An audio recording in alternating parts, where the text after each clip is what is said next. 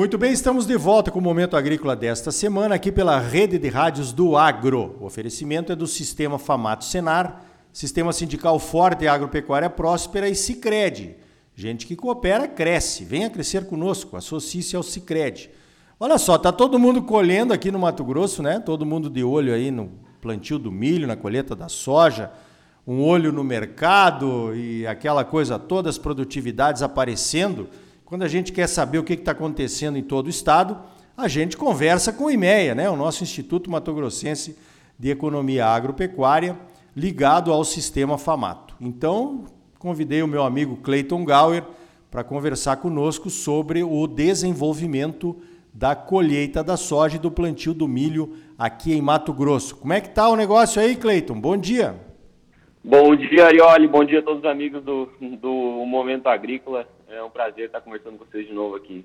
Está um, um movimento bastante acelerado no estado, né? O produtor focado 100% na colheita e, e semeadura do milho, caminhões para cima e para baixo. Então, o produtor realmente tentando fazer e acelerar o máximo da colheita agora dentro do próximo mês também para garantir essa, essa janela de semeadura que ele com, tentou conquistar lá na hora de semeadura da soja agora para garantir realmente colocar esse milho no chão.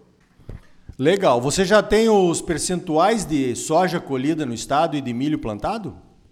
Temos. Nessa última semana foi um avanço, então uh, nós esperávamos que esse avanço acontecesse mais cedo, mas o produtor uh, sabe muito melhor do que nós que dezembro foi um, um mês bastante nublado, então acabou atrasando algum ciclo, uh, um, um pouco o ciclo da soja, né, e jogando um pouquinho essa, essa curva para frente mas nessa semana a gente observou um incremento bem acelerado, praticamente 19 pontos percentuais na semana passada e alcançando aqui no estado 32% da área já colhida. Então, distanciando um pouco da média dos últimos cinco anos e quase perfazendo as máximas históricas para essa semana, comparado com o histórico aqui do estado.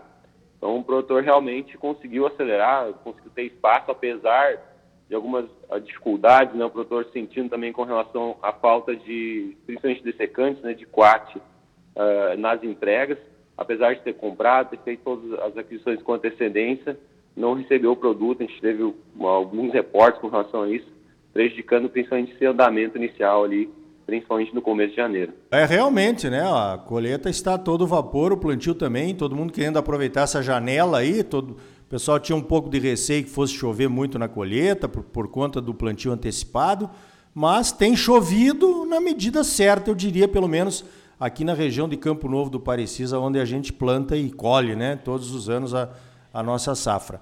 E a, e a respeito de produtividades, Cleito, quais são os relatos que o IMEA está ouvindo aí?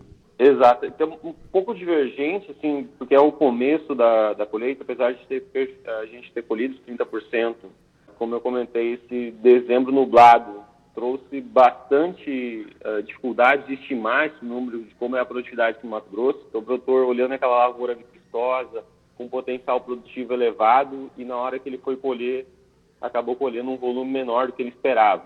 Mas, de um modo geral, assim, as produtividades são, são boas se comparadas com o ano passado. Até a projeção média, a gente alcançar até um incremento, apesar de ser pequeno, 1%, um pouquinho mais de 1% em relação ao ano passado mas a gente está rodando o campo, está monitorando isso e na próxima divulgação do dia 7 de fevereiro a gente vai ter uma, até alcançado um volume maior de colheita e uma noção melhor de como foi esse impacto realmente desse dezembro, dezembro nublado nas produtividades gerais do estado. É, com certeza. Isso aqui é um aspecto que a gente observou aqui na nossa propriedade também. No início, as produtividades foram menores do que, do ano, que as do ano passado, o soja plantado mais cedo, dezembro bastante nublado, isso aí com certeza influencia até por conta de uma característica dessas novas variedades de alto potencial produtivo, que é o alto peso de grãos, né? Então, a fotossíntese lá, quando ela diminui por conta do, do tempo nublado, parece que isso se reflete com, na questão aí do peso de grãos. Agora deu uma recuperada, porque, digamos assim, nós estamos aí na segunda fase de, de colheita, os materiais eh, plantados na época mais adequada, um pouquinho mais tarde, isso aí também se reflete com certeza. Agora, Cleiton, eh, todo mundo está pouco preocupado com o que está acontecendo ali na BR-163, onde há relatos aí de apodrecimento de vagens e quebramento de hastes. Eh, os, os números que o IMEA obteve ali da região já mostram alguma quebra de produção em função disso? Ainda é cedo para a gente afirmar, mas a gente já monitora nessas primeiras produtividades uh, alguns relatos e isso já trazendo um reflexo nos números, mas de um modo geral ainda é um pouco cedo para a gente afirmar qual vai ser o tamanho do impacto. O que a gente sabe realmente é que vai trazer sim uma redução de produtividade, que principalmente uh, algumas regiões ali localizadas até isso não é um, um, uma situação que está acontecendo só esse ano, é, um, é um, um, fator que já aconteceu nos anos anteriores. A gente monitorou e também já viu impacto nas últimas, pelo menos nas últimas duas safras ali na região. E com certeza isso acaba, vai tra acabar trazendo prejuízos e redução de produtividade, com certeza, ali em alguns locais. É, vamos esperar que não seja muito grande, né? Porque ninguém merece. Todo mundo precisa colher uma boa safra aí para ajudar o Brasil e ajudar o estado de Mato Grosso também, com certeza. Agora, Cleiton, outra pergunta a respeito do, da venda da soja. Preços bem atrativos aí nessas duas semanas, o soja está subindo na Bolsa de Chicago, o pessoal está animado na colheita. Como é que vocês estão vendo aí o posicionamento dos produtores a respeito da venda da safra? Exatamente, o preço deu uma reagida, principalmente dessa de dezembro para cá, e até mesmo em dezembro a gente já observou uma maior movimentação dos produtores. Nós vamos também largar a próxima atualização de, de comercialização no início do próximo mês, mas já monitorando o próprio mercado, conversando com os traders, com os produtores, já observamos realmente uma retomada das comercializações, com o produtor aproveitando a melhor dos preços. Olhando principalmente para essa safra que a gente está colhendo agora, o produtor entra praticamente com um pouco mais de 50% já comercializado, é um volume abaixo do ano passado, mas não é uma preocupação porque ele está muito dentro da média. Então, na verdade, o produtor acabou retomando ao ritmo normal de comercialização que ele estava acostumado. Então, porque principalmente diferente daquele movimento que ele acabou comercializando um volume maior no ano passado, ele acabou agora segurando um pouco as negociações para realmente tomar uh, novas vendas conforme o mercado fosse reagindo. E isso a gente já começa a uh, ter reflexo na própria safra 22-23 que até meados de janeiro tinha sido comercializado em torno de 8, 9, praticamente 9% aqui no estado. Então, o produtor já começando a tentar uh, fazer travamento de custos, essa alta dos fertilizantes, tentando uh, aos produtores que não têm condições de fazer esse ajuste, precisar fazer esse investimento, já fazendo esse travamento. Então, realmente o produtor tentando fazer e montar sua estratégia de comercialização para a safra, já que vem entrando aqui no estado. É, parece que essas ofertas que começam a chegar aí da safra 22, 23, muito cedo, né? Parece que o pessoal quer antecipar tudo. É, compra de defensivos, de, de semente, de adubo. O preço do adubo não está muito convidativo, mas aqui na nossa região tem muita gente fechando negócio, mesmo em preço alto aí, porque tem medo de, de talvez, sei lá, né, de subir mais ou depois não ter o volume que, que precisa e tal. Complicado. É, é uma tendência, Cleito, essa de se fazer os negócios cada vez mais antecipadamente?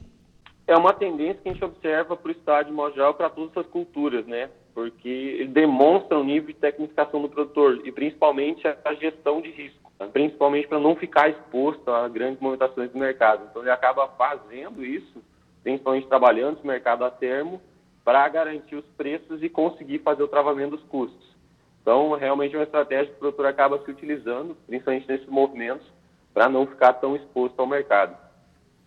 Verdade, é uma preocupação. Olha o custo de produção do IME, se você não tem o seu ainda uh, totalmente fechado para 2022, 2023, né? O IME faz um custo bem próximo da realidade. Olha o preço que estão te oferecendo e tome as suas decisões, né? Agora vamos falar um pouquinho de milho, Cleiton. Nós estamos vendo aí quebra de milho, de safra de milho no Paraná, Santa Catarina, Rio Grande do Sul, é, provavelmente na Argentina, no Paraguai e, o Uruguai não é um player tão grande assim.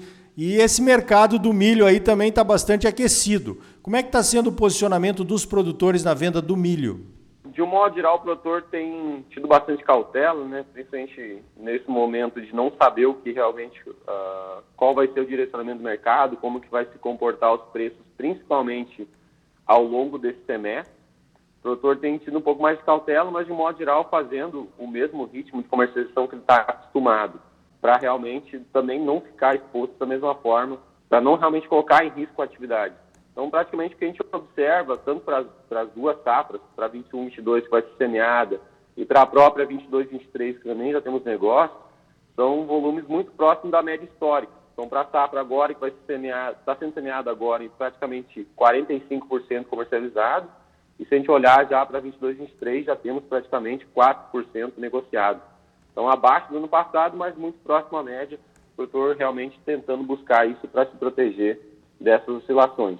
E aí também aguardando maior movimentação do mercado, que é realmente para fazer novas, novas vendas, realmente montar a estratégia de comercialização dele. Muito bem, então tá aí os números do IMEA a respeito de colheita de soja, plantio de milho, vendas, custos de produção, produtividades, o que temos aí. Segunda-feira tem relatório novo na, na página do IMEA, né? Do Instituto Mato Grossense de Economia Agropecuária.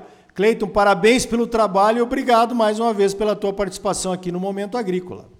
Imagina aí, olha, a gente fica agradecido pelo espaço e também desejar aos produtores um, um bom continuamento de colheita e também janela de semeadura e que tudo dê certo, realmente para que a safra venha cheia aqui no estado. Então tá aí, você sempre muito bem informado, ligado aqui no Momento Agrícola.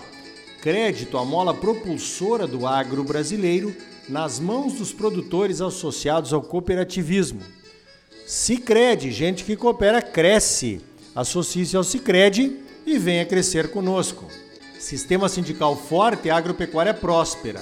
Sistema Famato Senar, trabalhando para aprimorar conhecimentos, melhorar vidas e garantir uma produção agropecuária mais sustentável e lucrativa para os produtores associados e um Brasil melhor para todos nós.